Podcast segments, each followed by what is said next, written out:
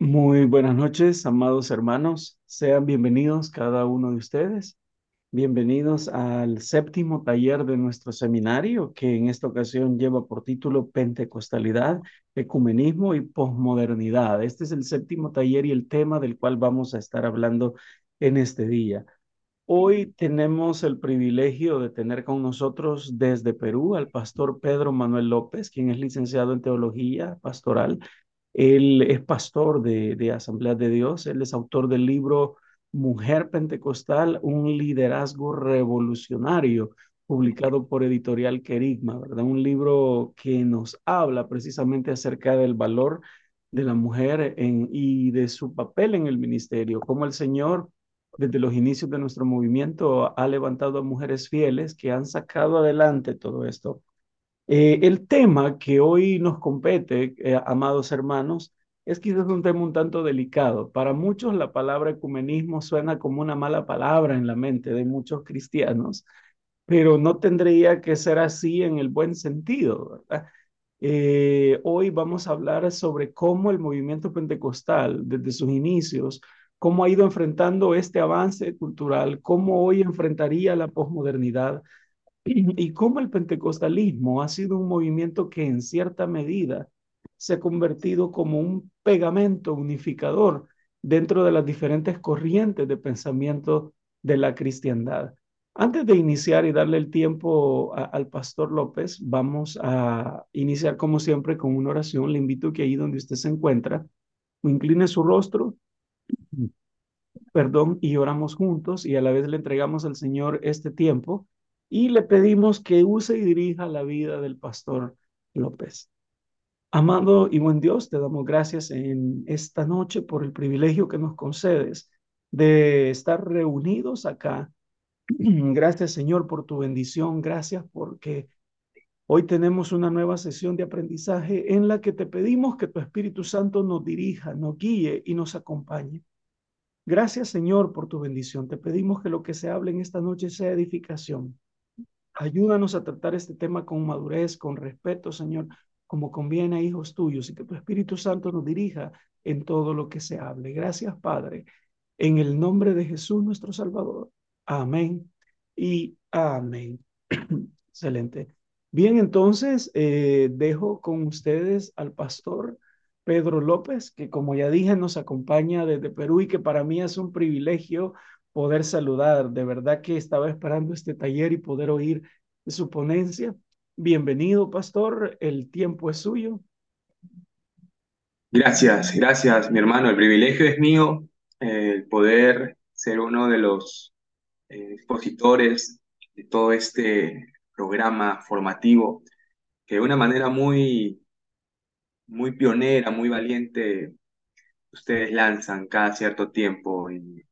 Gracias por considerarme.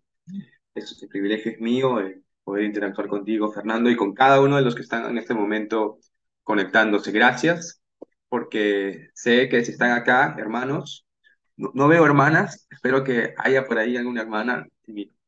Yo tengo minimizado mi, el, el cuadro con todos los conectados. Espero que hayan hermanas, puesto que en nuestras iglesias pentecostales lo que más hay son hermanas esos espacios también deberían eh, eh, brillar con su presencia.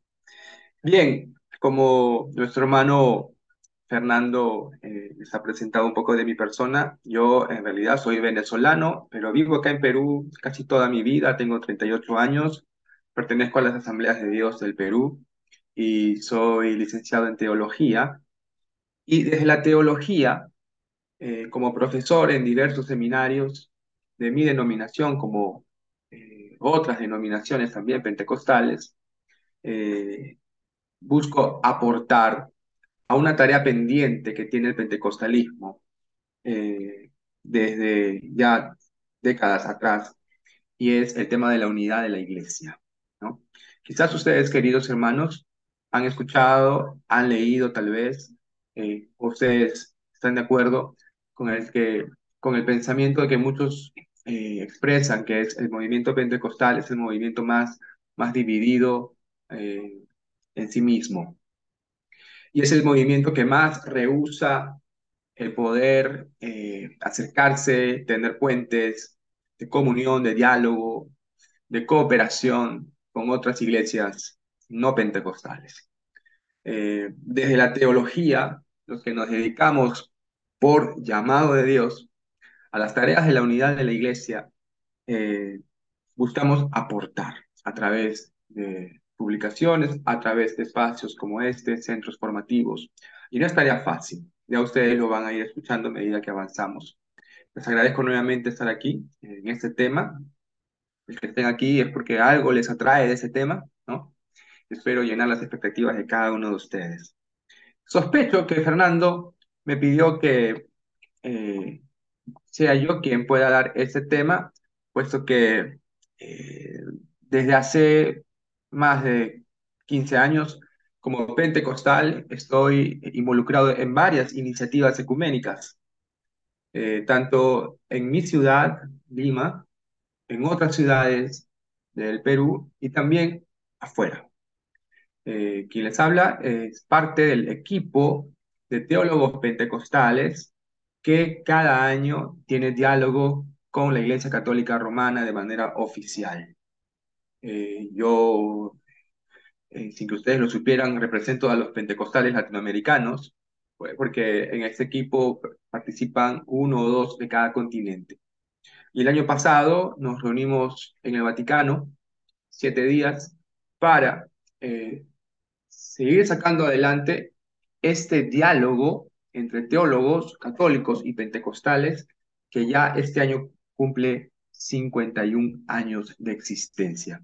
Con muy buenos resultados, con muy buenas eh, convergencias, con muy buenos eh, frutos, como se le llama, que nos permite vislumbrar un futuro nuevo en cuanto al campo de la unidad de los cristianos, en especial con la Iglesia Católica Romana. Hablaré de esto un poquito más adelante. Entonces, pero primero se me, ha encargado hablar acerca del postmodernismo, ¿no? Y de esto quiero hablar solamente un poco.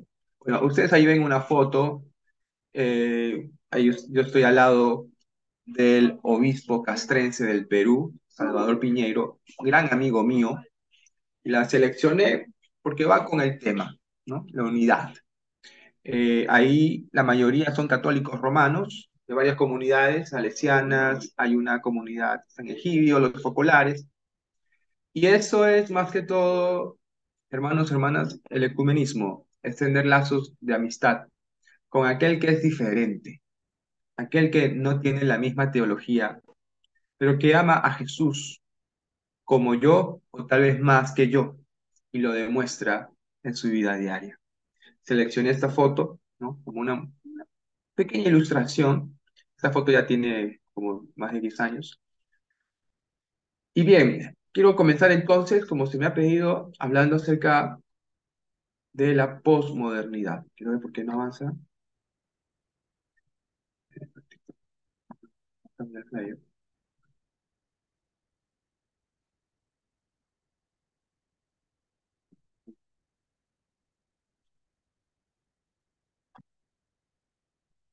Ya, parece que se me ha colgado la computadora. Una pregunta, ¿ustedes ven que ha cambiado el flyer o no? ¿Alguien puede responderme? No, no, ha cambiado el flyer. No, no ha cambiado. Ya, ahora sí. Ya. de ahora sí. Ya, ahora sí, excelente. cambiado de más. Me fui con todo hasta el final.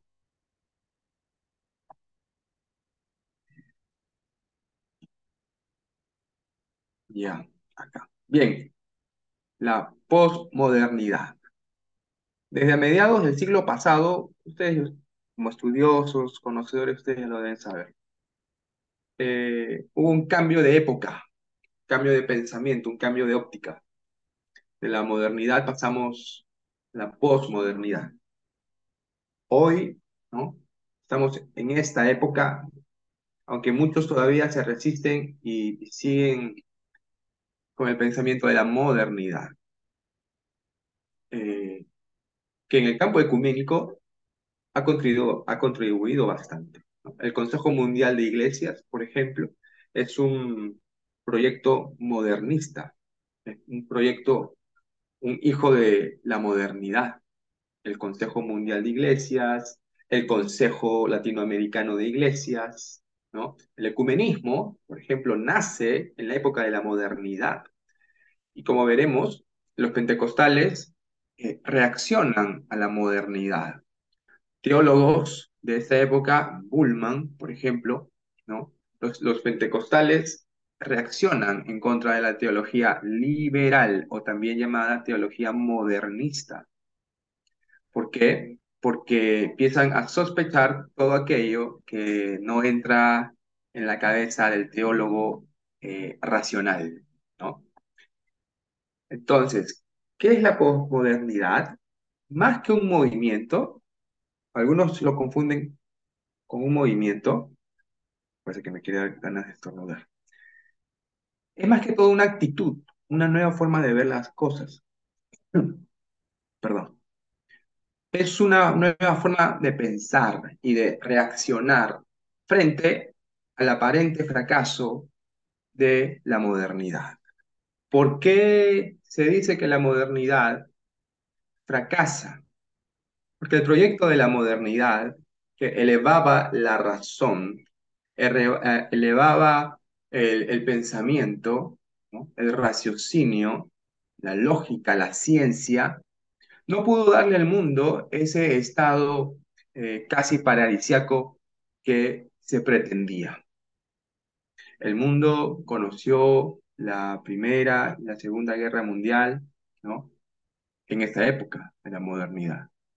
Luego, por más que, nace la Liga de Naciones, lo que hoy conocemos como Naciones Unidas, eh, yo creo que la, ONU tiene más fracasos que logros. Ante todos estos, eh, todas estas experiencias negativas de que por más que se elevó la ciencia a un punto casi de Dios, al punto también de desplazar todo lo que es religiosidad, y verlo con sospecha y darle una nueva interpretación a todo lo que era cristianismo y en el campo de la teología y la exégesis, se le dio un vuelco en la forma de acercarse a ellos. Por más que se proclamaba que la ciencia podía lograr cambios a favor del mundo, ¿no? Y la razón, el uso de la razón podría darle al mundo una, una nueva, un nuevo estilo de vida, todo eso fracasa. Y ante la decepción en el mundo, surge una forma de ver la vida, una forma de ver las cosas, que rechaza dos postulados. Rechaza la razón, la ciencia, ¿no? Y se abre hacia el mundo de los, sentimientos, los sentidos, ¿no? Entonces, como pongo allí muy brevemente, la posmodernidad ensalza las percepciones personales, lo que uno siente, y rechaza la razón predominante en la modernidad. Al principio del movimiento pentecostal, los pentecostales reaccionaron contra ese excesivo o esa excesiva racionalidad de los teólogos europeos al acercarse al texto bíblico. Por ahí estaba Bultmann con su desmitologización de la Biblia, ¿no? Reaccionan contra ello. Los pentecostales se ven como que, en cierto sentido, amenazados. Más que todo el mundo evangélico en general se ve amenazado por esa teología liberal que remueve los principios y los cimientos de la fe cristiana, otorgándole una nueva visión y una nueva interpretación a los hechos que constituyen nuestra fe la razón fue elevada en las iglesias. Tanto es así que los pentecostales eh, de esos años, hasta antes de los 50, veían a las iglesias protestantes como iglesias muertas, sin vida y con mucho intelectualismo.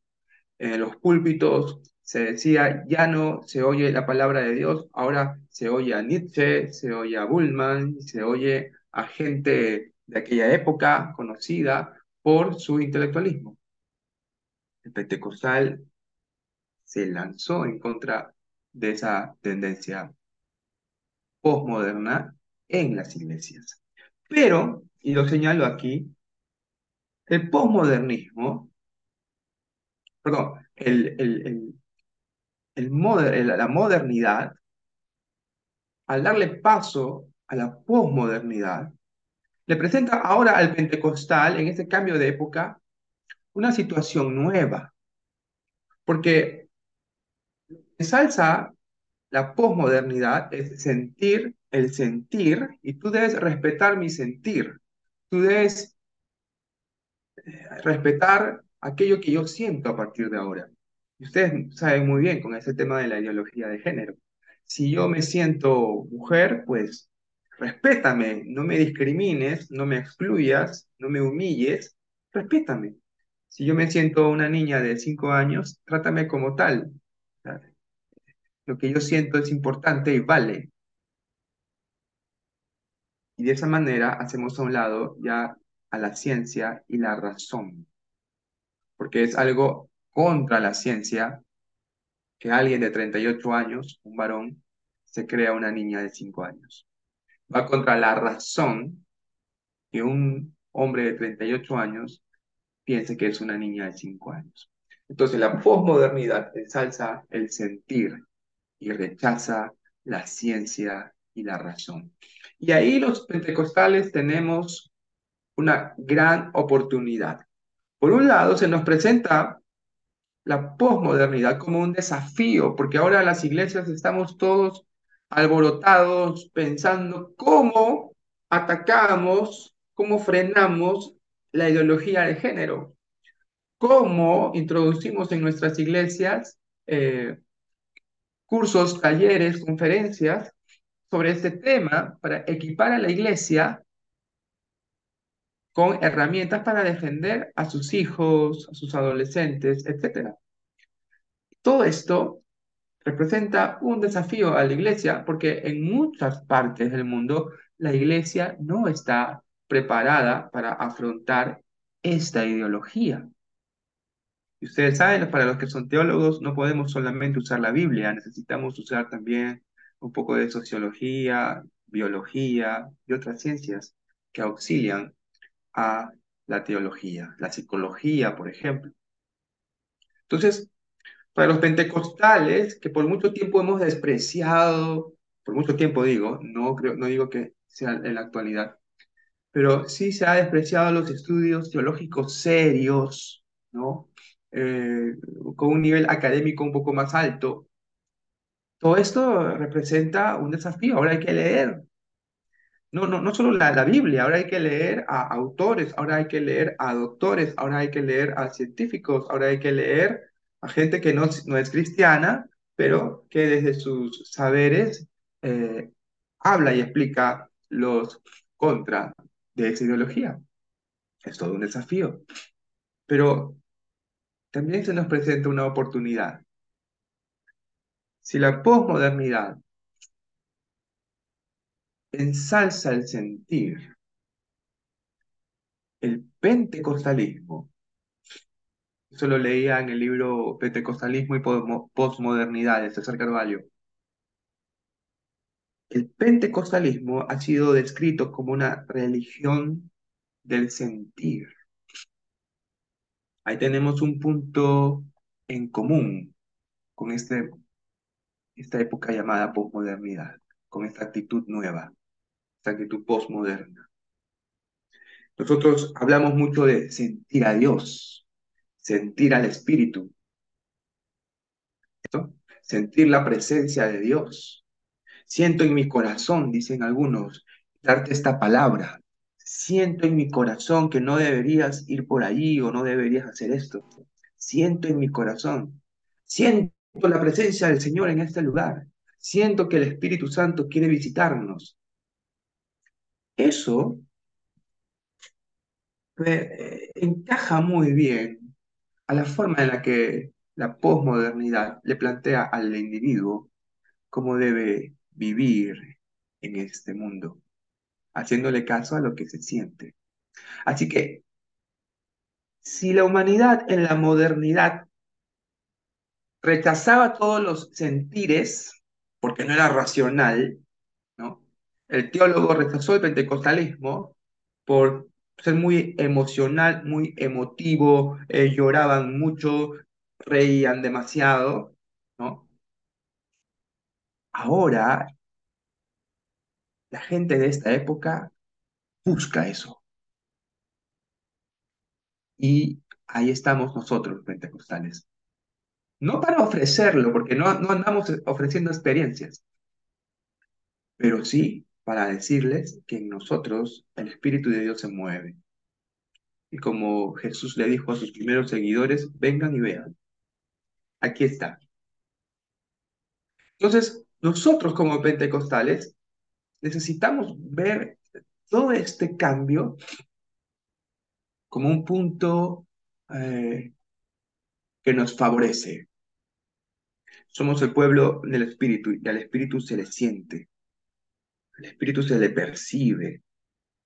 El Espíritu no es alguien que pasa desapercibido, donde Él está, se deja sentir.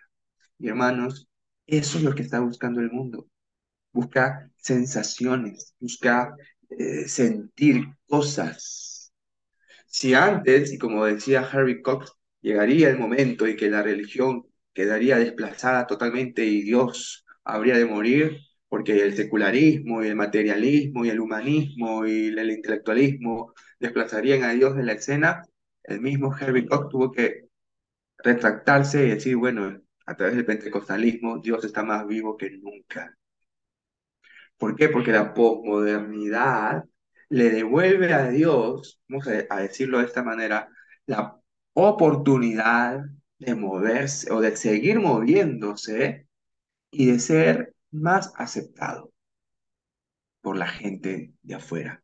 La gente de afuera está buscando sentir. La gente de afuera está buscando sensaciones. La gente de afuera está buscando algo que convenza, pero no solamente de manera intelectual, sino también que, que les haga sentir en su ser, en su corazón, en su espíritu algo. Y ahí estamos nosotros, los pentecostales. No quiero decir que nosotros nos alineamos a la posmodernidad, no. Quiero decir que es el momento en el cual el pentecostalismo puede aprovechar para mostrarle al mundo la presencia del Espíritu de Dios de mayores formas. Entonces, ese es uno. Y luego, si en la modernidad la gente exaltaba la razón y el intelectualismo y la ciencia, y si no lo comprobaba científicamente no, no te lo aceptaban. Hoy, en la posmodernidad, ah, hay, hay, alguien, hermano, que tiene su audio encendido, le ruego por favor que pueda apagarlo. Estamos escuchando cositas.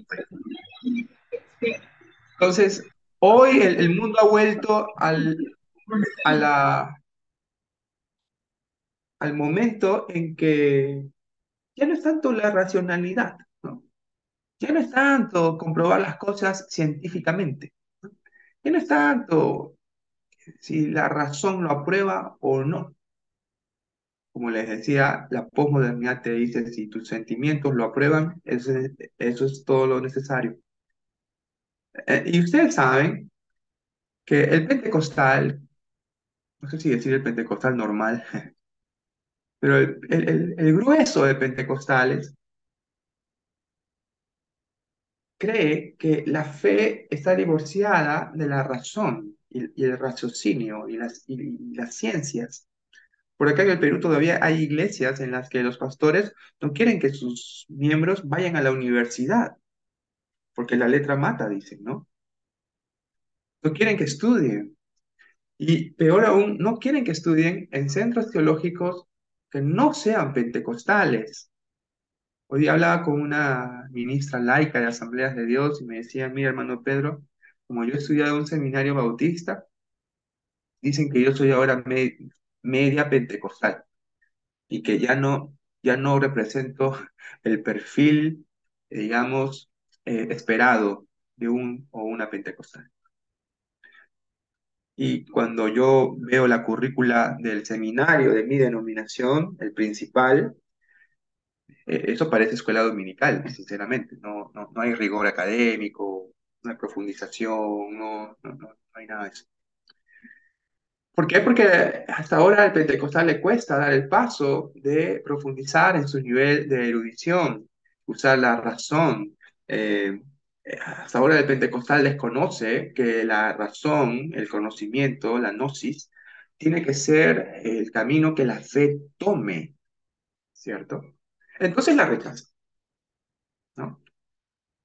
La rechaza tal como ahora la está rechazando la posmodernidad.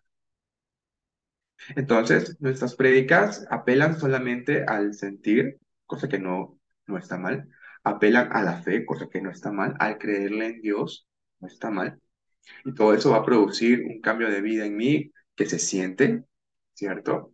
Y ahí enganchamos, queridos hermanos, con la forma de ver el mundo desde la posmodernidad. Si ustedes se dan cuenta, las prédicas de muchas iglesias pentecostales y ahora las neopentecostales no tienen nada de eh,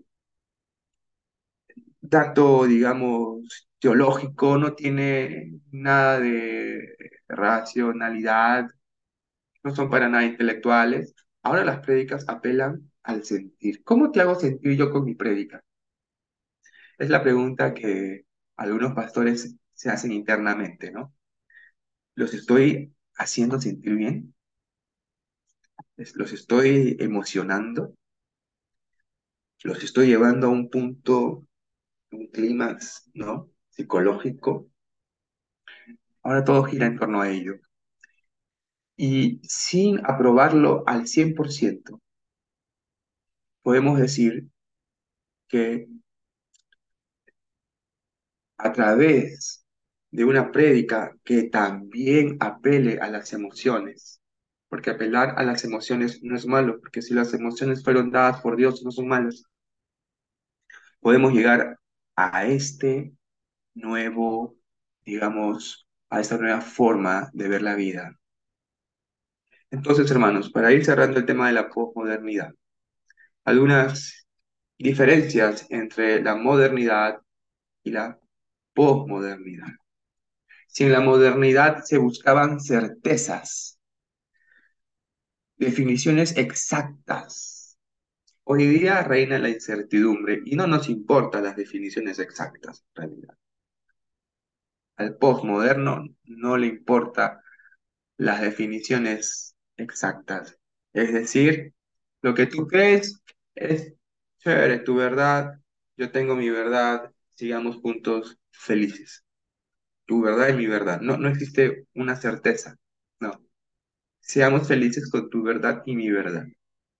Si antes la modernidad buscaba el consenso, todos podamos tener como que una misma meta, un mismo pensamiento, en la posmodernidad se respeta la pluralidad.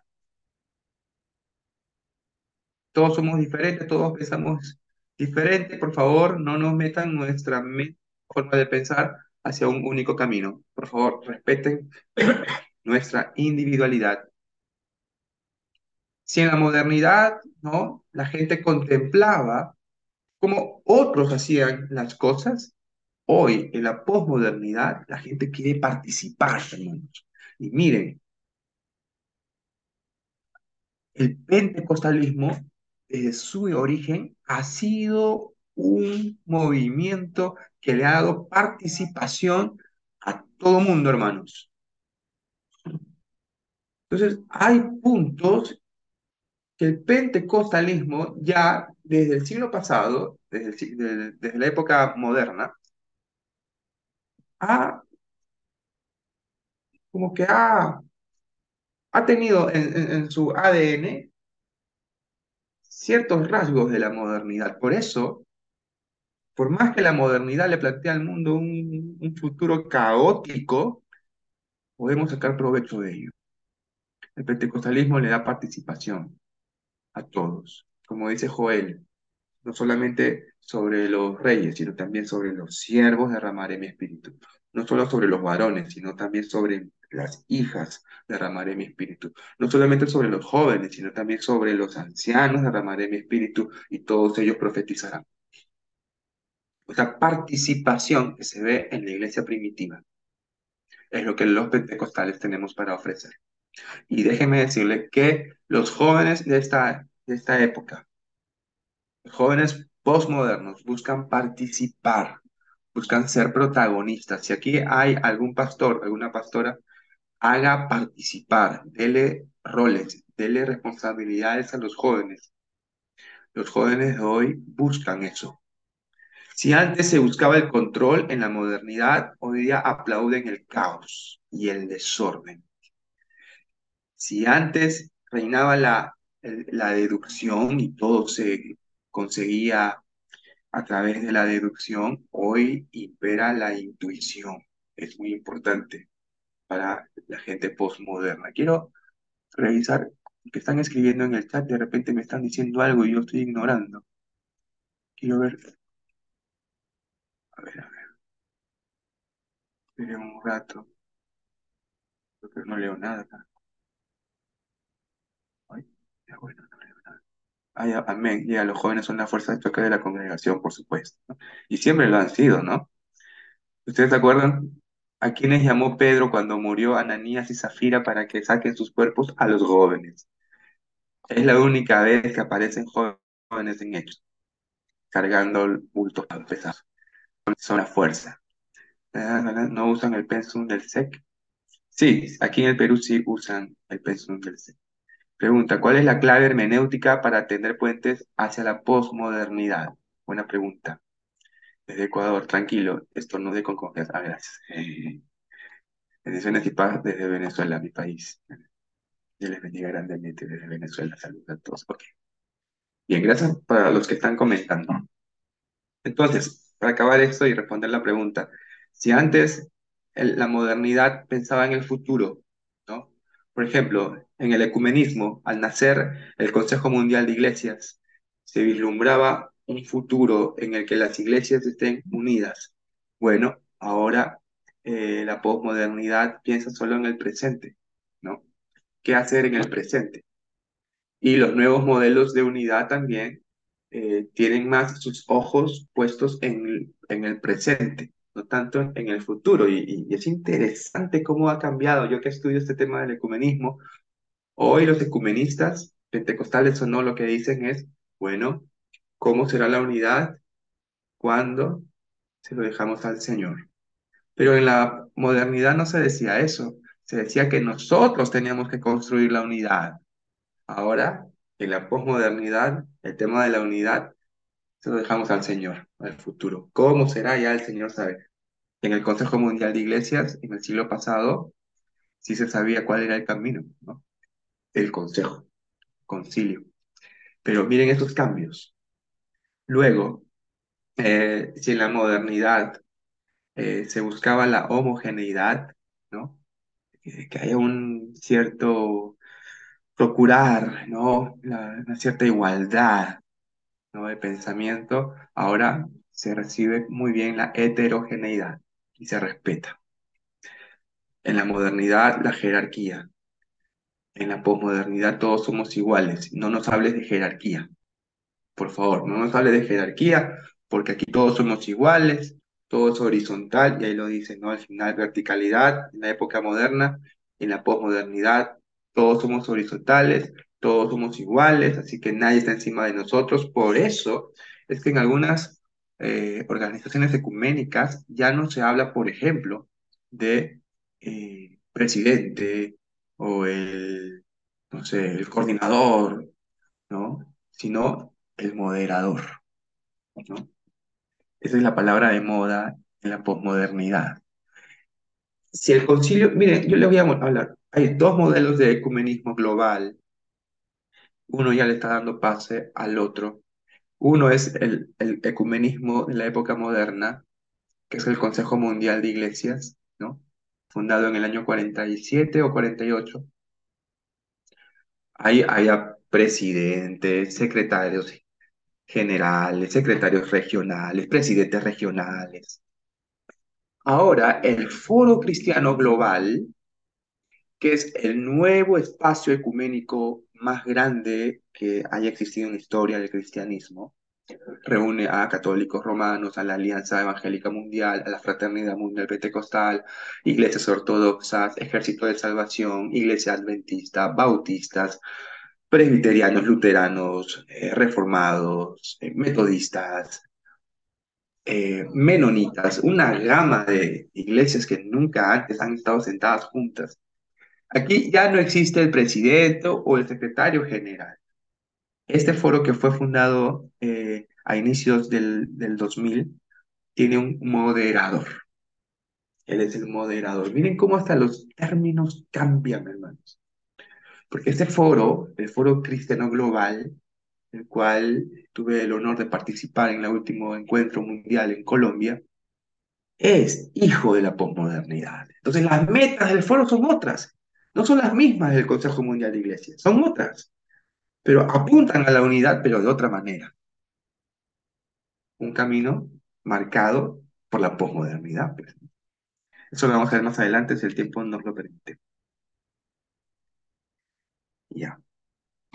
Entonces, eh, orden, desorden, regulación, permisividad. En la posmodernidad tú puedes hacer lo que desees porque eres libre totalmente. Entonces, ¿cómo tener puentes con la posmodernidad? No es que vamos a buscar algún grupo posmoderno para... No, la posmodernidad ya está aquí en el chip de la gente. Y más que todo de los jóvenes. Leí un artículo, perdónenme que el nombre del autor se me va, que decía que el Internet es la herramienta a uno de la posmodernidad. El Internet, ¿no? Es la herramienta de la posmodernidad. Así que si tu iglesia ya está en Internet, hermano, hermana, ya estás ahí, ya estás usando o, ya estás tendiendo puentes postmodernos para llegar a la gente postmoderna. El Internet es hijo de la postmodernidad, Otros puntos, otros puentes que podemos tender eh, para poder llegar a esta gente, ¿no? Yo creo que el amor de Dios, que es algo que se siente, porque se siente el amor de Dios. ¿no? no es solamente palabras el amor de Dios. No es solamente agarrar la Biblia y decir, Dios, Dios me ama porque Él es amor y punto, ¿no? Cuando tienes una experiencia con Dios. Y aquí entramos al campo de la experiencia. La posmodernidad promueve experiencias. La modernidad atacaba las experiencias. No quería saber nada de las experiencias. Todo era cuadriculado, todo era raciocinio, raciocinio, estudios, estudios, estudios, intelectualismo. Pero la posmodernidad está abierta a todo tipo de experiencias. Miren que apareció en México, creo, una, una señora que hablaba alienígena, ¿no? Tiene sus experiencias de, de, de hablar en lenguas alienígenas, ¿cierto? Y, ustedes ven cómo la paseaban por todos los canales de televisión, por varios países, y hablando ahí su chichiclán, hablando ahí, y, todo el mundo le aplaudía. Nadie decía decirle, si usted está equivocado, usted está hablando tontería y media, por favor recapacite, usted está media loca o paso de manicomio. Nadie le decía eso. En la posmodernidad, la gente está abierta a todo, hermano. A todo tipo de experiencia, hasta la, hasta la más ridícula. Eh, quieres que tu vida sea una experiencia como la de un perro, pues puedes hacerlo. Te, tratarán como perro si no lo hacen, este, dirán que te están discriminando. Así que hoy la posmodernidad está abierta a todas las experiencias. Y el pentecostal, desde que nace, le ofrece a la iglesia y le ofrece al mundo experiencia. Experiencia. ¿Cómo conectas entonces con la posmodernidad? No solamente limites tu predicación a palabras. Sé como Pablo. Acompaña tu predicación con señales, prodigios, demostraciones del Espíritu. La gente de esta época va a responder positivamente. La gente busca experiencias. La gente está atenta a lo sobrenatural, o del ovni, el ovni, los ovnis están que nos visitan, y esto y lo otro. La gente ya cree cualquier cosa. Y nosotros no tenemos cualquier cosa. Tenemos a Dios. Y Dios es experiencia, hermanos. Dios no es palabra solamente. Dios no es concepto ni teoría. Dios es experiencia. Entonces, tenemos aquello que el mundo está buscando. Parafraseando a Pablo, trayéndolo a esta época, los griegos buscan sabiduría, los judíos buscan señales, pero nosotros tenemos a Cristo, sabiduría, dice, y, poder de Dios. O sea, tenemos lo que ambos pueblos buscan. Parafraseando, la gente de esta época busca experiencias. Nosotros tenemos a Cristo, la experiencia concreta de Dios. Esta época busca experiencias. Y nosotros tenemos esa experiencia, que es Jesucristo. Así que esa es la mejor manera de poder ir a este mundo. No, no vayamos como los testigos de Jehová, ¿no? Ellos han quedado en la posmodernidad, no, perdón, se han quedado en la modernidad. Solamente saben citar versículos bíblicos de aquí para allá, de allá para acá. Ningún testigo de Jehová, y ustedes no me dejan mentir, puede decirte, ¿sabes qué? Quiero hablarte de lo que Cristo ha hecho en mi vida. Quiero hablarte de la experiencia de conocer a Jesucristo. Ellos no pueden hacer eso. Lo único que pueden hacer es citarte versículos de por aquí, de por allá, de por aquí, de por allá. Eso, ah, ahí está. Eso es típica predicación moderna. Solamente versículos y versículos. Nosotros necesitamos echar mano de el estado actual del mundo y darle la experiencia que tenemos con Jesucristo, con el Espíritu Santo. Por eso que la gente hoy se está convirtiendo mm, a mayor escala que antes, porque está sedienta de una experiencia real con Dios. Entonces, bueno, aquí ya están haciendo preguntas en cuanto a lo ecuménico. Así que, ah, las escrituras, sí, amado hermano, son suficientes, pero recuerden que las escrituras propician experiencia. Porque aquí entre nos, ¿qué vienen a ser las escrituras? No son los relatos de, la de, experiencias de terceros con Dios. Cuando tú lees Salmos, ¿qué estás leyendo en realidad? ¿No estás leyendo la experiencia de David con Dios? Cuando lees Génesis, no estás leyendo la experiencia de Abraham con Dios. Cuando lees Éxodo, no estás leyendo la experiencia del pueblo de Israel con, con Dios. Cuando lees eh, eh, jueces, ¿no estás leyendo la experiencia de los jueces con Dios? La Biblia es un relato de experiencias de gente con Dios. La pregunta es, ¿tú te vas a conformar solamente con leer sobre experiencias de terceros? La Biblia debe ser ese trampolín que al leerla y al creerla te catapulta hacia tu experiencia con Dios. Eso es la Biblia. La Biblia es los relatos de otras personas que han tenido experiencia con Dios. Pero ¿para qué son esos relatos? Para que tú busques tu propia experiencia. Es como los que eran los que, los que buscaban a Dios. Los que buscaban a Dios, ¿cierto? Eh, perdón, los que buscaban a Jesús. Buscaban a Jesús para sanidad, porque otros les decían, Jesús me sanó. Mira, Jesús me sanó. Y esta gente, al escuchar, podríamos decir que escuchaba la palabra de Dios a través de esta gente sanada, el testimonio, buscaban su propia experiencia. Y ahí estaba Jesús para dársela. Hermanos, tengamos cuidado de no idolatrar el libro. No, tengamos cuidado. Nuestra adoración es Dios y el camino es hacia Dios. La Biblia nos ayuda a ese camino y Dios es 100% experiencia. Cuando tú lees algo de Jesús en la, Biblia, ahora cierra esa Biblia y busca en tu lugar secreto esa experiencia que acabas de leer, que otro tuvo.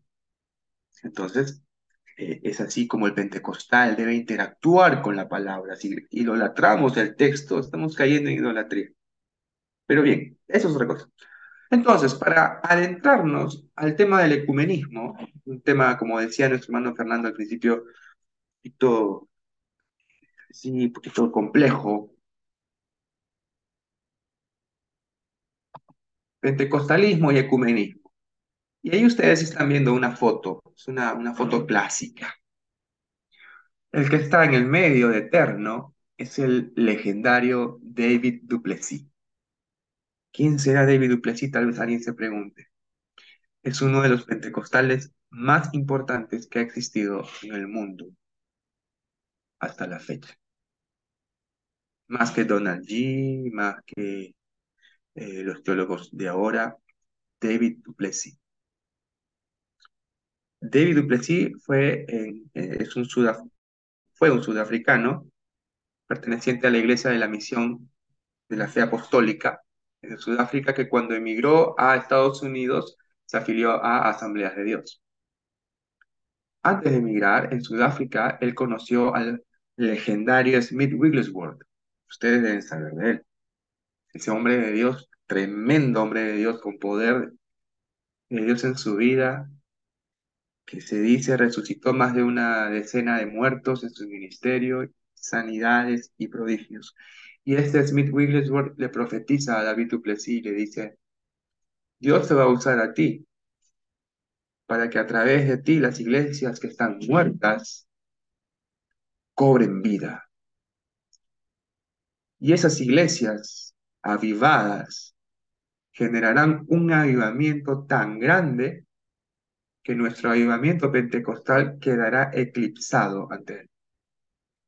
La señal será que esto sucederá después que yo muera, dijo Smith Wigglesworth a un, a un joven David Duplessis.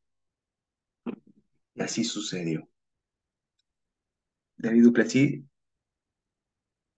por hechos interesantes que están en su libro El Espíritu me ordenó que fuera, narra cómo llega al Consejo Mundial de Iglesias, guiado por Dios. Y el Consejo Mundial de Iglesias asombrados de que un pentecostal esté allí queriendo compartir con ellos, le abre la puerta y lo invita a viajar por todas partes del mundo, a seminarios, a iglesias, instituciones, conferencias del Consejo Mundial de Iglesias, para que dé su testimonio como pentecostal. Su testimonio como pentecostal hizo que muchos pastores, obispos, líderes, profesores de seminario de las iglesias protestantes que 50 años atrás habían rechazado el pentecostalismo, ahora se abrieran al bautismo en el Espíritu y se gestara lo que llegó a llamarse el movimiento carismático.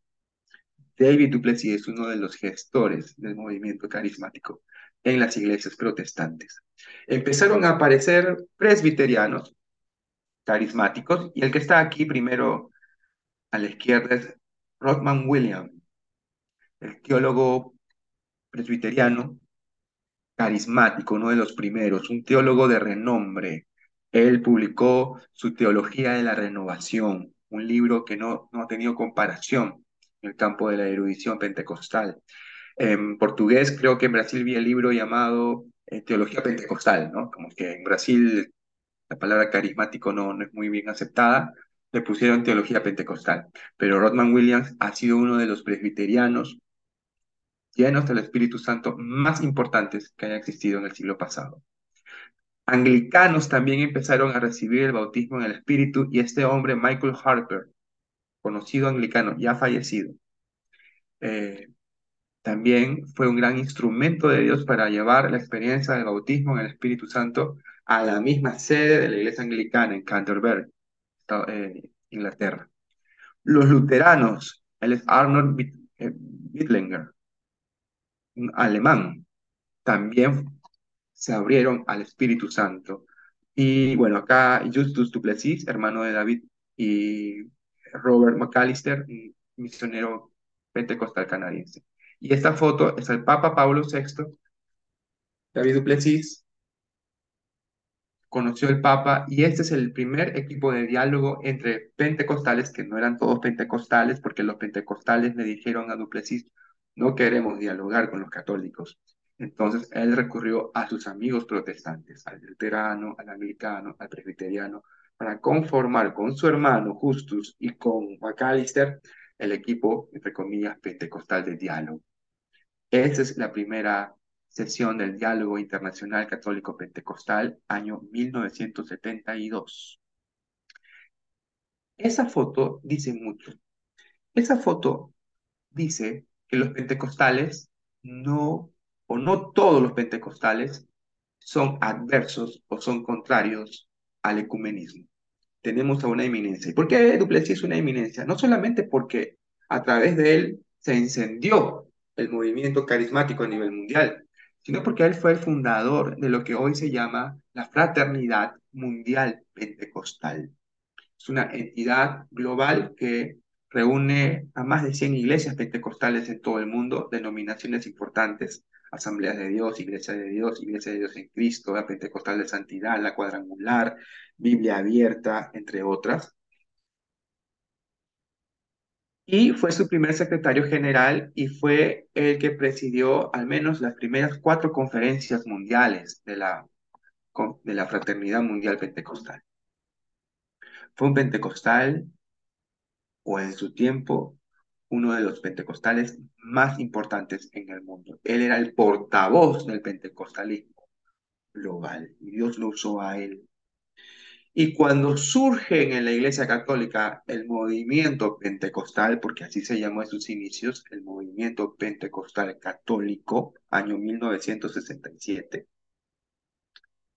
adivinen a quién llamó el Papa Pablo VI para que les dé la mano en orientación, guía y teología a David Duplessis.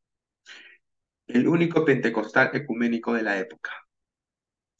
Claro, eso le costó que la denominación Asambleas de Dios le retirara las credenciales ministeriales por algo de más de 15 años aproximadamente. Pero eso él lo tomó para bien, porque libre, sin necesidad de agradar a ninguna organización, hizo aquello a lo que Dios le había llamado. Seguir incendiando las iglesias protestantes muertas bajo el concepto de los pentecostales de la época, si ustedes revisan textos de, aquella época, años 50, años 60, tal vez más atrás, años 20, el periódico The Pentecostal Evangel, por ejemplo, se darán cuenta cómo los pentecostales se referían a los protestantes. Iglesias muertas, iglesias frías, iglesias tibias, apóstatas, liberales, modernistas. Se pensaba que cuando nació el Consejo Mundial de Iglesias, ya todo estaba quedando preparado para el surgimiento del anticristo y que iba a salir del, Consejo Mundial de Iglesias. Trataron muy duro a Duplessis, sus colegas pentecostales, le dieron la espalda, pero él siguió. Y se relacionó con todo aquel que tenía hambre del Espíritu de Dios y los católicos empezaron a tener en el 67 hambre por el Espíritu de Dios. Y visitando a un grupo de asambleas de Dios, recibieron el bautismo del Espíritu y ahí comienza la renovación carismática católica. Entonces quiero leer un poco lo que están comentando, hermanos. Bueno, apostatarán, no saben qué es plan de Satanás, mezclar los santos con lo corrupto, no sé si estoy entendiendo bien, pero me parece que se está promoviendo el ecumenismo, ¿o no es así? No, no se está promoviendo el ecumenismo, estoy presentando hechos. Estoy presentando hechos de pentecostales. Ustedes deben saber una cosa, queridos hermanos. El pentecostalismo es un movimiento muy plural y muy amplio. Es un movimiento en el cual no todos piensan igual. Si no todos piensan igual, ¿No sería muy soberbio pensar que mi pensamiento es el correcto? ¿Cierto? ¿No, no será que en algo podemos estar equivocados? Entonces, se nos requiere una, una mínima de humildad al reconocer que yo puedo estar equivocado, porque hay, hay pentecostales que piensan diferente a mí y son tan pentecostales como yo lo soy. Entonces, ya les expliqué la foto, vamos a adentrarnos en el tema. Espero que a medida que avanzamos se vayan respondiendo a las interrogantes. La palabra ecumenismo, una palabra terrorífica para muchos, viene del griego oikoumene y significa sencillamente tierra habitada. Cuando se lee en Lucas que el César ordenó en todo el mundo un censo, esta palabra mundo es oikoumene. No es que el César en todo el mundo haya mandado un censo, ¿no? Latinoamérica, Australia, África, no. Oikoumene denota tierra habitada, que para aquel entonces era gran parte del Imperio Romano, ¿no? No, no, no, no pensamos que el censo del César, por decir la palabra mundo, Lucas también llegó a Perú, ¿no? O a, Sudamérica o a Centroamérica, ¿no? Entendemos que esa palabra mundo es la tierra conocida por aquel entonces. Eso es ecumenismo, tierra habitada, tierra conocida. ¿no? El ecumenismo, entonces, no lo coloqué acá por el espacio, se empezó a usar la palabra ecuménico en los concilios. Cuando se convocan los concilios, se quería que los concilios fueran ecuménicos, es decir, que los obispos representantes de las iglesias de toda la tierra habitada, o sea, del imperio romano, estuvieran presentes. Si estaban presentes todos los obispos, era un concilio ecuménico. Estaban representantes de toda la tierra habitada. Ecumenismo, o ecumenio no tiene un significado negativo, no tiene un significado terrorífico. ¿no? Entonces los concilios se desarrollan siendo ecuménicos, buscando la totalidad de representantes de las iglesias en su seno, para poder determinar doctrina y cuestiones pastorales. Ecumenismo. Entonces, el ecumenismo denota lo completo, totalidad, que estén todos. Cuando en el 1909, si no me equivoco, se reúnen en Edimburgo la Conferencia Misionera Mundial, se dice que ahí marcó el inicio del movimiento ecuménico moderno. Porque primero, uno, se buscó la máxima representatividad de las iglesias en esa conferencia y se promovió la unidad de las iglesias. ¿Por qué? Porque en África, por ejemplo, cuando llegaba un misionero luterano y se encontraba con un misionero presbiteriano, habían peleas territoriales, ¿no? Habrían dos iglesias cerca, y eso creaba confusión y un escándalo ante la gente no cristiana. Total, ¿ustedes no son cristianos? ¿No son de la misma iglesia? ¿Por qué se están peleando por la gente? ¿Por qué se pelean por el territorio? Eso creó un escándalo que la conferencia de 1909 se trató de eh, solucionar. ¿no? Se trató mucho de misiones y, para disgusto de muchos, no se consideró a Latinoamérica como campo de misión porque ya estaba la Iglesia Católica trabajando. Ahí se dice que comienzan los esfuerzos ecuménicos modernos. Luego viene todo el camino que desembocaría en el Consejo Mundial de Iglesias. Y el Consejo Mundial de Iglesias busca agrupar a las iglesias para que en un formato de concilio poder tomar decisiones juntas, resolver cuestiones teológicas y dar un testimonio de unidad ante el mundo. La Iglesia Católica desde un principio se mantuvo ajena y contraria al movimiento ecuménico. Y los papas de la época condenaban a los católicos, so pena de excomunión, si se involucraban en actividades ecuménicas de los protestantes. Eso es un hecho histórico. Hecho histórico que derrumba el pensamiento que por ahí muchos tenemos, equivocado, claro, de que el ecumenismo nace con la Iglesia Católica Romana y que el ecumenismo es un plan de la Iglesia Católica Romana para que regresemos a Roma. No, señores.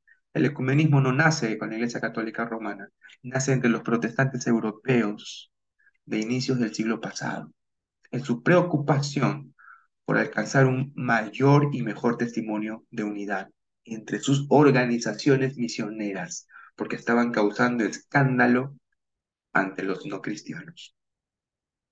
El ecumenismo es un proyecto protestante, no es un proyecto católico. Los papas condenaron el ecumenismo y lo prohibieron.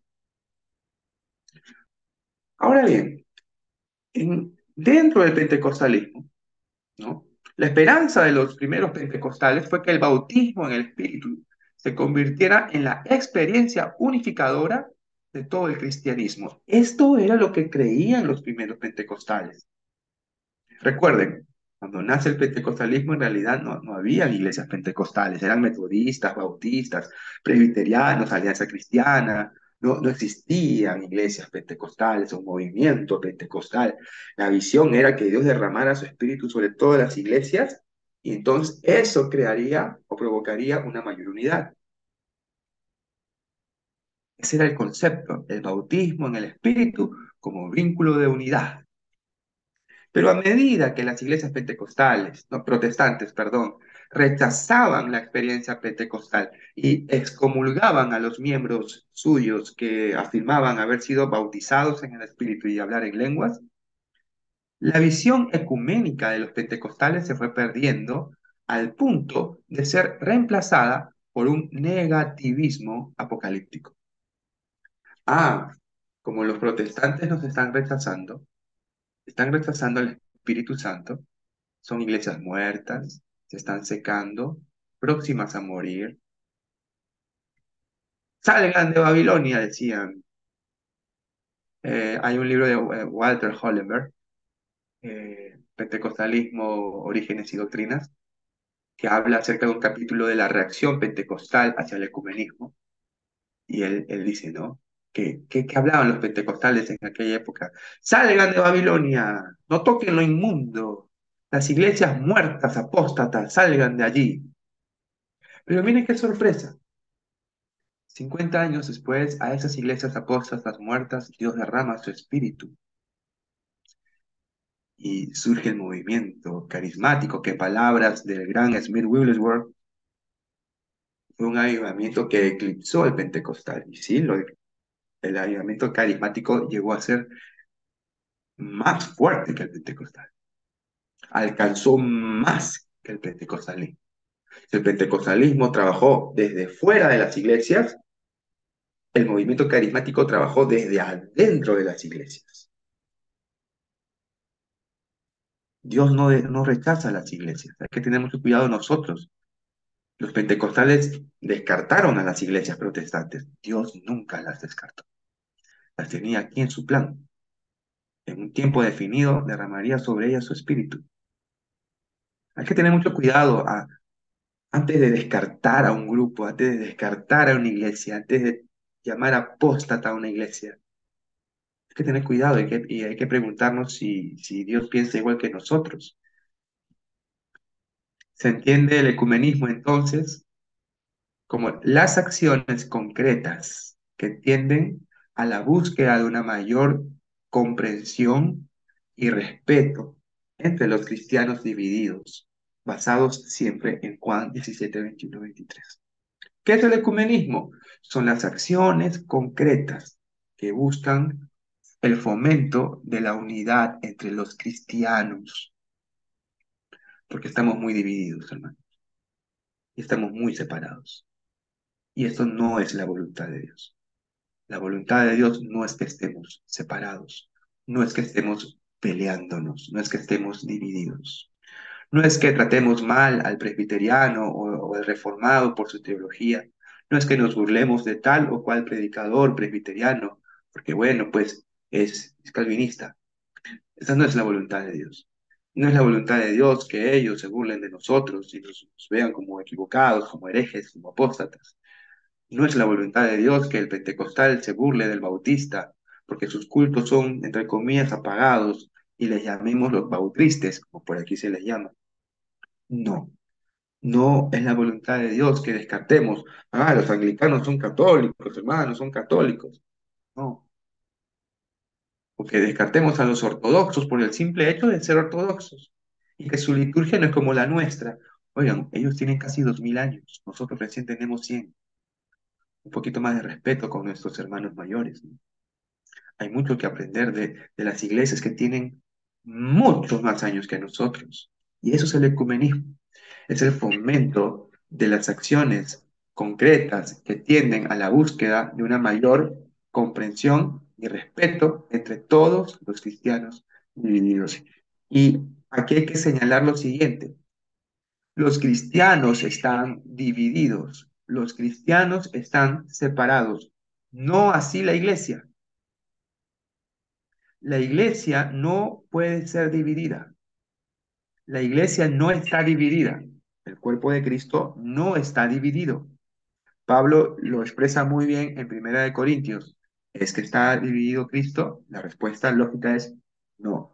Cristo no está dividido. Los que están divididos son los cristianos. Están divididos más que todo en su forma de pensar. Pensar que mi teología es la mejor que la, la tuya, que mi experiencia es mejor que la tuya, la forma en la que yo sigo a Jesucristo es la forma en la que se debe seguir a Jesucristo. La forma en la que yo entiendo la salvación es la única forma en la que se debe entender la salvación. Y la tuya no está, no es la correcta. Es poder entender que a pesar de nuestras limitaciones y nuestras equivocaciones, Dios nos llama a sus hijos. Porque ¿quién podrá entender todos los misterios de la salvación y los misterios de Dios ¿Alguien puede atreverse a, entender eso? Todos estamos en un mismo nivel, hermanos. Reformados, pentecostales, bautistas, todos estamos en el mismo nivel. Y todos vemos al mismo Señor al cual amamos y servimos, pero desde diferentes ángulos. Así que vemos diferentes, eh, digamos, ángulos, perdona la redundancia. Pero es el mismo Señor al que vemos. Defender el, el, la visión que tengo, defenderle el ángulo que veo y descartar el ángulo de los demás porque no es el mío, es, un completo absurdo. Todos miramos al mismo Señor y todos amamos al mismo Señor. Y quién sabe, hermanos, si en, el cielo nos daremos cuenta que nuestra teología no, no era la, la 100% pura e inmaculada y que en algo eh, fallaba. Y que la teología de mi hermano tenía ese punto que nosotros no teníamos. Por eso que Pablo, cuando habla en Efesios capítulo 4, antes de decirle a la iglesia, mantengan la unidad del Espíritu, versículos anteriores, él dice, vivan, tengan el mismo sentir, ¿no? De Cristo, ¿no? Si hay algún estímulo en Cristo, completad mi gozo sintiendo lo mismo, dice, ¿no? Y luego dice, que soportense los unos a los otros, sean humildes. La humildad aquí es clave, hermanos. Los pentecostales no somos superior a, nadie en realidad. Todos somos iguales delante de Dios. Quiero leer lo que vienen escribiendo ustedes. Y, gracias por su participación, hermanos. Yo hago lo posible para leerlo. A ver. Está claro, ya acá dice. Creo que aquí hay ciegos, guías de ciegos. No entienden la labor de este hermano David en el Consejo Mundial de Iglesias. Lo que pasa es que la doctrina católica no está de acuerdo a la sana doctrina. No podemos estar unidos a ellos si, a ellos, si ellos adoran a María. Hay que tener cuidado, en realidad, al usar la palabra adorar. Me parece que un problema grande que tenemos en la iglesia pentecostal es la creencia de que solo nosotros tenemos derecho a la salvación de Dios. Paradójicamente, un pensamiento muy similar al de la iglesia romana que sostiene que fuera de ella no hay salvación. Concuerdo, Concuerdo, las ínfulas de Santa Madre Iglesia afectan no solo a la Iglesia Católica, sino a las demás tradiciones cristianas. Acá en Chile yo lo veo como algo pasado, ya en gran medida superado, que evidenciaba una visión mesiánica de las iglesias pentecostales como las únicas que en forma monopólica eran dueñas del Espíritu Santo, sí, ¿verdad? Pero podemos unirnos, dice Rudy, un ejemplo común de dicha creencia, la de creer que solo el pentecostal es salvo, la podemos aplicar cuando entre un pentecostal condena a otro por una diferencia de visión respecto al milenio, olvidando que lo central de la doctrina de los últimos tiempos es que Cristo volverá. Amén. Y así está en el, en el credo, ¿no? Cristo vendrá a juzgar y punto. Los detalles no deben ser causa de división entre los hermanos. La resistencia natural al cambio y la buena intención que hay detrás de la afirmación, así hemos sido enseñados, no debe ser una barrera insalteable para recibir a aquellos a quienes Cristo ha recibido. Amén. Es verdad. Acá concuerdo las ínfulas de San creo. Ya. Gracias por sus comentarios, hermanos. Sí, el pentecostal eh, piensa, ¿no? Que al tener el evangelio completo, todo aquel que no tiene el evangelio completo está incompleto. Algo le falta, pero no deberíamos tener ese pensamiento. Todos en el cuerpo de Cristo nos necesitamos, hermanos. Necesitamos también a los reformados. Necesitamos a los anglicanos. Necesitamos a los luteranos. Los necesitamos. No podemos ser autosuficientes. Ahí es donde ha fallado el pentecostal. Al no ver la importancia de relacionarse con los hermanos de otras denominaciones. ¿no? Eso es interesante. Marius Nell, un académico norteamericano, en un, artículo, Impulsos Ecuménicos Pentecostales, dice lo siguiente, varios líderes del movimiento pentecostal temprano interpretaron el derramamiento del Espíritu y la misión de la calle Susa y otros lugares como una señal de que el Espíritu ahora uniría a los cristianos a través de las fronteras de las denominaciones en un nuevo Pentecostés que coincide con los eventos de Hechos 2 y que llevaron a la formación de la iglesia cristiana primitiva. No percibieron, no, no persiguieron activamente el ecumenismo, sino que lo esperaban como un resultado natural y espontáneo de la obra del Espíritu, llevado por sus impulsos primitivistas y restauracionistas. Los primeros pentecostales creían que la difusión global del Espíritu produciría unidad. Y esto se vio, hermanos, cuando el avivamiento carismático surge en los 50 y 60 y aparecen luteranos, aparecen presbiterianos, menonitas, bautistas, episcopales, aparecen eh, ortodoxos, aparecen wow, eh, evangélicos en general, bautizados en el Espíritu Santo. Y al final de todos, porque el último grupo bautizado en el Espíritu fueron los católicos, en el 67, como la cerecita del pastel, los católicos empiezan a recibir el bautismo del Espíritu Santo. En el año 77, en la ciudad de Kansas, Estados Unidos, se hace un evento, un evento grandísimo, lleno un estadio de puros pentecostales y puros carismáticos, incluyendo católicos, todos juntos confesando que Jesucristo es el Señor del universo, alabando y adorando a Dios. Ahí había cardenales, había obispos, había eh, eh, pastores ortodoxos, anglicanos, todos juntos en las gradas alabando a Dios y ahí en la tarima predicaban un día los anglicanos, al día siguiente el luterano, al día siguiente el bautista, todos llenos del Espíritu Santo. Y cuando del Concilio Mundial de Iglesias le preguntan a Duplessis, ¿tú crees que los carismáticos eh, son, este, nos, eh, es el nuevo movimiento ecuménico? Y David Duplessis, con ese sarcasmo que siempre le caracterizaba, decía, nosotros vamos adelante, ustedes están quedando atrás. Y era verdad. El avivamiento carismático logró lo que, lo que el Concilio Mundial de Iglesias nunca logró. Juntar en un solo lugar a católicos romanos, protestantes, pentecostales, alabando a Dios, reconociendo a Jesús como el Señor, en el poder del Espíritu Santo. Esto es ecumenismo.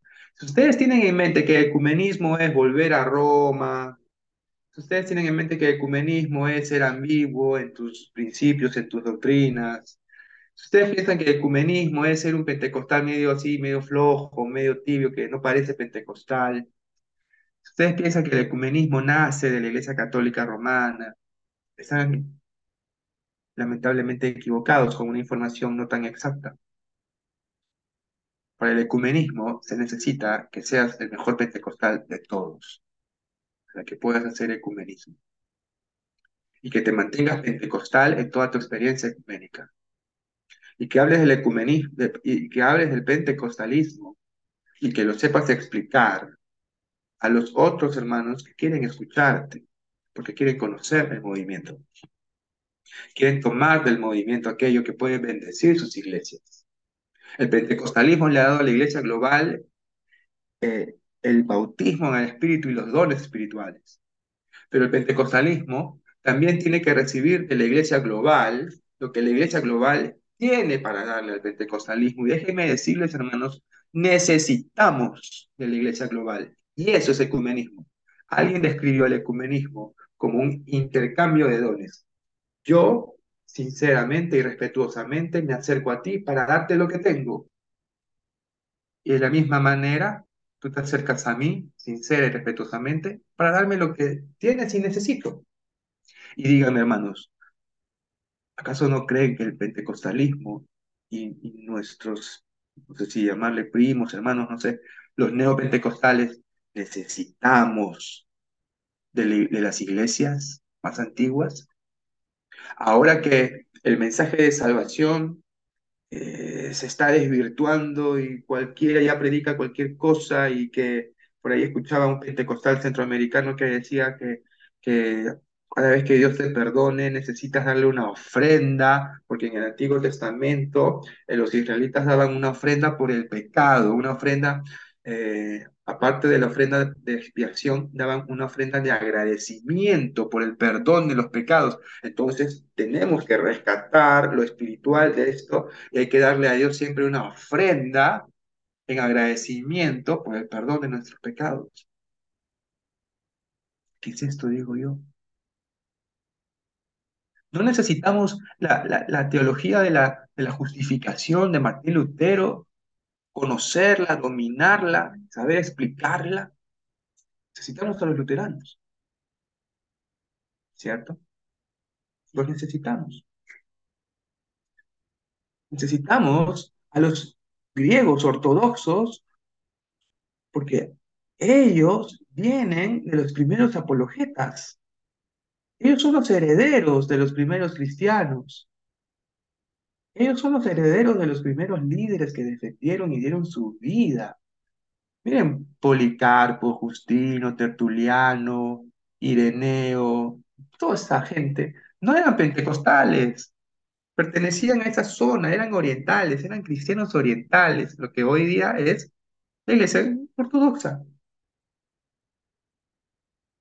Hace un año o dos yo tuve el privilegio de guiar una delegación ecuménica compuesta por católicos y evangélicos a la iglesia ortodoxa de aquí de mi ciudad. El padre ortodoxo nos recibió muy contentos en su liturgia dominical. Di unas palabras, presenté al grupo y quedamos en acuerdo para poder dirigir yo un grupo de estudio sobre patrología con ellos.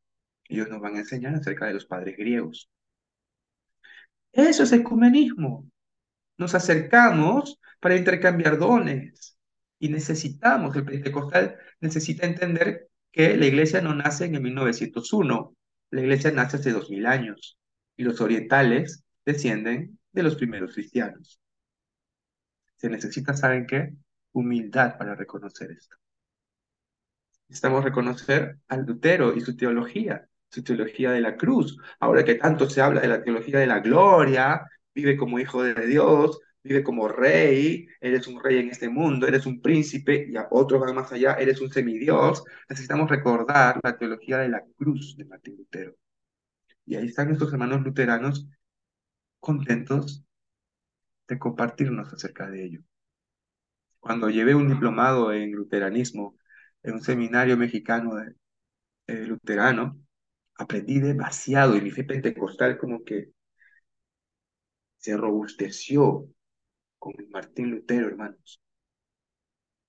Y saben que también necesitamos a la Iglesia Católica Romana. Hoy veo un gran despertar eh, en cuanto a la patrística y a la patrología. hay un gran despertar, una gran ansiedad. Pentecostales de diferentes partes de Latinoamérica leyendo libros, ¿no? De Orígenes, de Justino, la oración de Tertuliano, leyendo las cartas de Policarpo, ¿no? a, San Agustín, etc.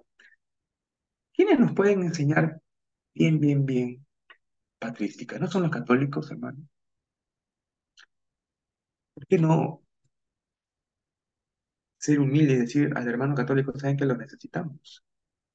Así como ustedes fueron humildes al reconocer que necesitaban la experiencia que nosotros ya teníamos, el bautismo en el Espíritu, y la buscaron en hermanos pentecostales, ahora somos nosotros los que los buscamos porque necesitamos la experiencia, o mejor, el conocimiento que ustedes tienen. La patrística. Eso es ecumenismo. Intercambio de dones. Respetuosamente. Reconocer que el otro hermano tiene algo que yo no tengo. Pero él también carece de algo que yo tengo.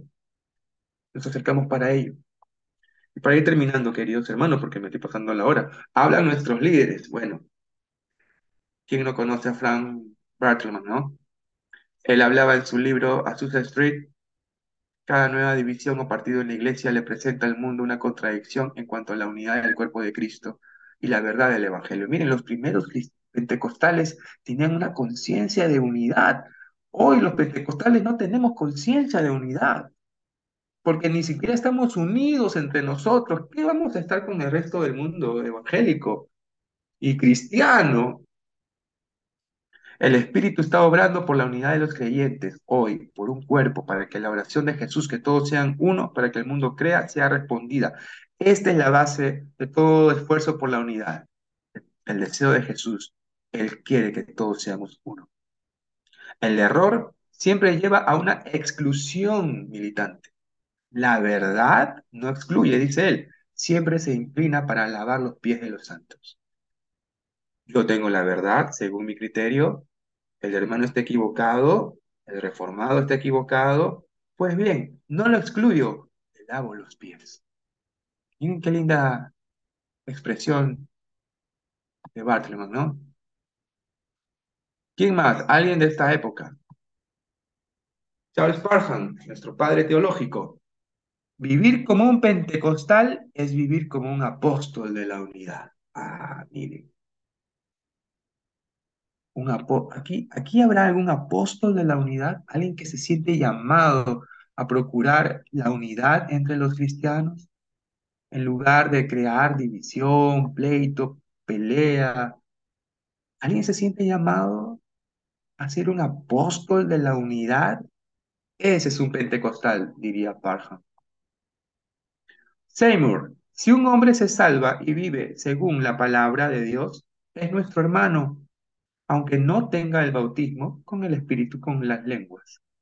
Eso deberían leerlo todos los pentecostales, porque hay pentecostales que piensan que, que los que no hablan en lenguas no son salvos, no, eh, no son cristianos, ¿cierto? Quiero leer un rato lo que vienen comentando, porque no quiero que escriban en vano. Fernando, de Ecuador, exacto, por decirlo así, solo el pentecostal true es capaz de abrazar al religioso marginado y excluido para avivarlo. Amén. Todos los cristianos tenemos rabo de paja, no podemos saberlo todo ni comprenderlo todo, y aunque el Espíritu Santo nos escogió para avergonzar a los sabios, aún dentro del espectro religioso, no quiere decir que éramos sabios antes ni doctos, solo que a nuestro Dios le plació escogernos en la periferia de la existencia humana para glorificarse Él pero no porque éramos los mejores. Ahora, hoy debemos reconocer en humildad nuestra realidad y ser pacificadores. Al menos eso pienso yo. Excelente, Fernando. Es verdad. Es saber, es saber que no lo sabemos todo de Dios y que sabiendo que no, no lo sabemos todo de Dios, podemos, podemos tener un margen de error. Y todos los cristianos podemos tener un margen de error en nuestra teología. Eso me lleva a mí al campo de la humildad a no creerme más que el otro, porque tal vez yo me creo más que el otro por cierto punto y tal vez al final de los tiempos descubra que ese punto en el cual yo me creía más que otros era el punto de error. ¿Ven el asunto? No podemos creernos más que los otros. David Duplessis, tremendo hombre de Dios, él decía, el movimiento ecuménico es pentecostal. No solo la literatura que publica propaga firmes enseñanzas pentecostales, decía él en el 70, sino también hay muchos llenos del Espíritu Santo en él. Hay muchos hermanos, hay muchos anglicanos, luteranos, conocí metodistas, me reúno con anglicanos llenos del Espíritu Santo. En la actualidad comparto mucho con ellos. Mañana un grupo ecuménico de la Asociación Cristiana de Jóvenes del Perú me han invitado para hablar acerca de pentecostalismo y ecumenismo, mañana en la mañana, en un desayuno conferencia. Y ahí tengo grandes amigos llenos del Espíritu Santo, que son pastores anglicanos, sacerdotes católicos, y, veo el Espíritu de Dios en ellos. Es, es evidente la obra de Dios.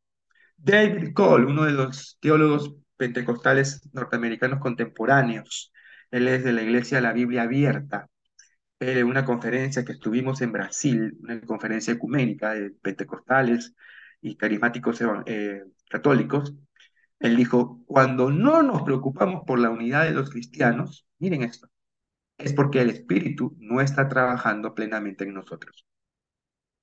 Tremendo. Tú tienes la libertad de creerle a David Cole o no, pero lo que él dice es tremendo. ¿Saben por qué? Porque recuerden, Efesios 4, la unidad del Espíritu, es la unidad del Espíritu, esta unidad que queremos trabajar. No es nuestra, no es la unidad de la iglesia, es la unidad del Espíritu. Y cuando tú te interesas por la unidad, no te estás interesando por algo que, que ha nacido de tu carne, porque tu carne nada bueno puede desear, menos las cosas espirituales. Mucho menos el diablo puede incitarte a que te preocupes por la unidad es el Espíritu Santo el que está poniéndote a ti ahí el deseo de trabajar, de hacer algo por la unidad. Entonces, cuando hay esa preocupación en tu corazón es porque el Espíritu Santo está trabajando plenamente en tu vida. Hay cristianos, hay pentecostales que no le permiten trabajar al Espíritu Santo plenamente. ¿Por qué? Porque no creen que ese tema de la unidad sea importante o sea, de Dios. Entonces, acá debemos tener mucho cuidado porque el tema de la unidad es un tema del Espíritu Santo. El tema de la unidad viene de Dios, viene del Espíritu Santo y tenemos que seguirle la pisada. Yo pongo acá un comentario al costado, queridos hermanos han sido innumerables los pentecostales de las más diversas partes del mundo en estos más de 100 años de movimiento quienes han seguido los impulsos del Espíritu hacia un trabajo comprometido por la unidad de los cristianos. Recuerden esto, un pentecostal es un apóstol de unidad, porque la unidad no proviene de nosotros, proviene del Espíritu Santo. Para ir acabando, queridos hermanos, porque ya la hora nos gana, Cecil Robeck, yo estoy seguro que aquí más de uno conoce a esta eminencia pentecostal de Asambleas de Dios en Estados Unidos, un historiador que ha aportado mucho, mucho, mucho al campo de, de conocer mejor la historia de Azusa Street.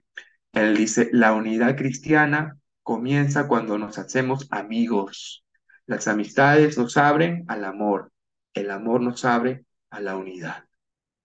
Cecil Robeck es un tremendo hombre de Dios. Disfruto su amistad, lo conozco, aprendo de él. Él es un pionero. Él es tercera o cuarta generación de pentecostales y él está liderando iniciativas ecuménicas entre pentecostales.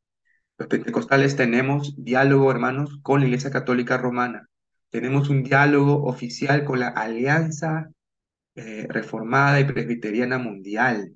Tenemos un diálogo con la Federación Luterana Mundial. Ahora se ha abierto una comisión mixta de diálogo entre anglicanos y pentecostales y se estaban viendo las posibilidades de abrir un diálogo entre pentecostales y ortodoxos orientales y pentecostales y bautistas. Esto demuestra que el pentecostal tiene en su corazón el compromiso por la unidad y busca acciones concretas. Hay un pentecostal teólogo mexicano, Daniel Tiquete, que él señala en su libro Ensayos, eh.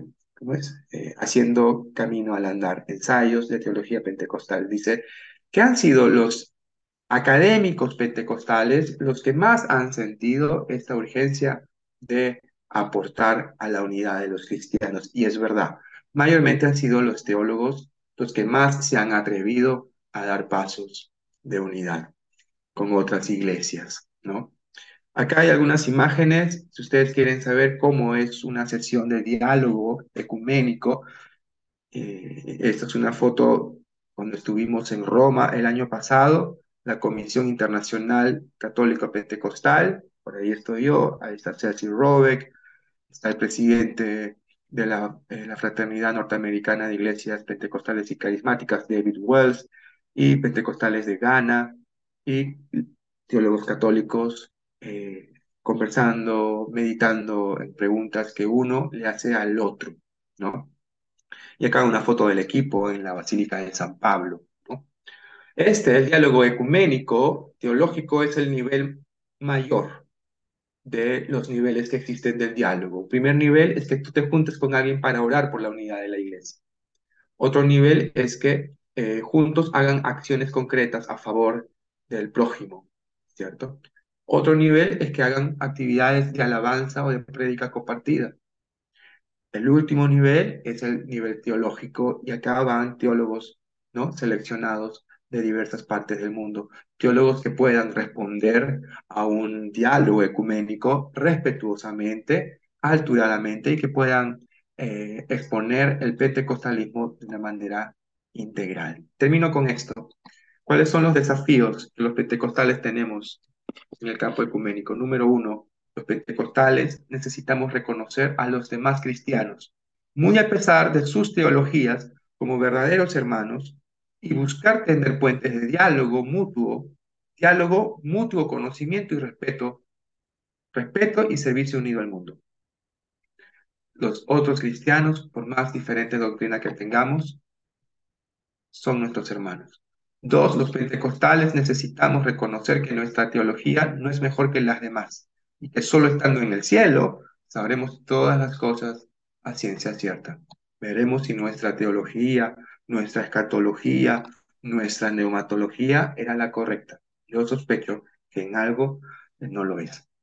Y tercero, en cuanto a la Iglesia Católica Romana, tan temida por muchos pentecostales, Necesitamos reconocer el mover del Espíritu suscitado en su seno desde la década de los 50, así como la existencia a lo largo de los siglos de hombres y mujeres católicos romanos llenos del Espíritu. Necesitamos reconocer que los católicos carismáticos han tenido una experiencia de conversión genuina, una experiencia con el Espíritu genuina, y como diría Pablo Hoff, misionero asambleísta en Chile, a los pentecostales nos ha faltado tener puentes con este sector de la Iglesia Católica Romana más abierto al Espíritu, más abierto a la Biblia y poder darles la mano de solidaridad y fraternidad. Ahora, yo creo que más que la idolatría y el paganismo que nos separa de la Iglesia Católica Romana, es el prejuicio que llevamos de siglos, hermano. En verdad. Eh, eh, es el prejuicio, porque a pesar de la idolatría, ¿no? Eh, los pentecostales nos reunimos con ellos. Trabajamos la unidad de los cristianos. Este, todos, como diría Marco Soto, ¿no? Todos, para otros, nosotros pentecostales para otros, también estamos mal, hermano. Entonces, ¿por qué no nos reunimos entre los que estamos mal? Entonces, todos, todos para otros tenemos algo malo. El cesacionista, como dice Marcos, ¿no? Nos ve mal. Y nosotros vemos mal al cesacionista. Igual, nosotros vemos mal al, al católico y el católico ve nuestro fundamentalismo como algo pésimo. Todos estamos en el mismo saco. Todos estamos en el mismo saco. Todos somos papas de un mismo saco, ninguna papa es mejor. Todos estamos allí. Y es tiempo, creo yo, de poder tender lazos y de vernos, como dirían algunos, que más es lo que nos une que lo que nos divide. Amén. Por falta de tiempo, me quedo aquí, queridos hermanos. No sé si estás por ahí, Fernando. Eh, este tema del ecumenismo en realidad da para mucho más, eh, da para mucho más, porque no es un tema muy, muy, rápido de, de, explicar. Es mi deseo que se haya podido entender que el ecumenismo es hacer, eh, realizar acciones concretas por la unidad del cuerpo de Cristo, la unidad de los cristianos. Que el Señor les bendiga a cada uno de ustedes. Y yo voy a dejar el material, si es que alguien lo desea, a nuestro hermano Fernando, para que lo pueda compartir a través de, algún, de, alguna, de alguna forma con ustedes. Gracias a ustedes. No sé, Fernando, ¿estás por ahí? Sí, aquí estamos. Eh, muchísimas gracias, Pastor eh, Pedro, por esta exposición. Realmente ha sido muy instructivo. En mi caso personal he aprendido muchísimo en cuanto a datos históricos y otros elementos que particularmente las citas de los primeros fundadores, los que podríamos llamar padres del pentecostalismo, son bastante interesantes. Creo que en alguna medida el pentecostalismo se ha ido volviendo un poco más sectario con el paso del tiempo. Y es tiempo quizá de que volvamos a nuestras raíces y, y nos olvidemos un poco de ser esto, ¿no? Hoy que estamos siendo atacados como pentecostales a veces por otras corrientes que también han aprendido, han bebido del sectarismo, nos molestamos porque se nos ataca. Pero nosotros mismos hemos venido haciendo esto por bastante tiempo y, necesitamos corregir quizás ese, error que hemos cometido. Muchísimas gracias. La verdad es que eh, ha sido muy instructivo. Eh, gracias, pastor. Vamos a, a terminar con una oración. Eh, le vamos a pedir, ¿verdad? Aquí a, un hermano que ha estado muy participativo y muy atento hoy, que nos ayude despidiéndonos en oración. El pastor Fernando Pereira de Ecuador. Buenas noches, con mucho gusto. Entonces vamos a orar. ¿Sí me escuchan? ¿Sí? Ok. Padre Santo, nos debemos a ti y en honra a tu nombre te pedimos que abras nuestro entendimiento, que eches fuera el miedo y el temor y nos ayudes a estar receptivos al poder del Espíritu Santo. A tu majestad, Espíritu Santo. Te amo, te quiero muchísimo y sé que el sentir de todos los estudiantes en esta noche es el mismo. Te pido que los cobijes, que nos cobijes, Espíritu Santo, porque si hemos recibido esta dicha, esta posta, esta alegría, este fuego, es para bendición. Mi Dios, háblanos, ayúdanos a todos los que estamos aquí en esta noche participando a tener un encuentro maravilloso contigo, Espíritu Santo, esta misma noche, inclusive antes de dormir, para que podamos entender de primera mano lo que esta noche se ha enseñado a breves rasgos. Por Cristo nuestro Señor. Amén, amén y amén. Muchas gracias. Quiero darle eh, a ti, Fernando, por la invitación a este, a este curso y a cada uno de ustedes, hermanos, que han estado conectados, interesados en este tema. Que el Señor les bendiga grandemente y bueno, que sigamos siendo esos apóstoles de la unidad que Charles Parham afirmaba que era un pentecostal. Yo voy a tomar, no sé, lo que deseen. Ok, muchísimas gracias. La verdad eh, ha sido de gran bendición. Hermanos, eh, que el Señor, hay una, perdón, pastor, yo creo, no sé si se ha congelado su imagen. No sé si solo yo tengo ese problema o todos lo ven congelado.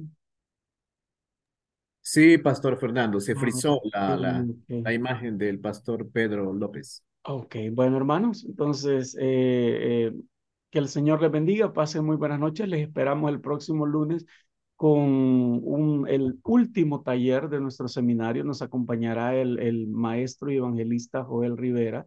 Él es de nacionalidad nicaragüense, pero actualmente está radicado en Bolivia.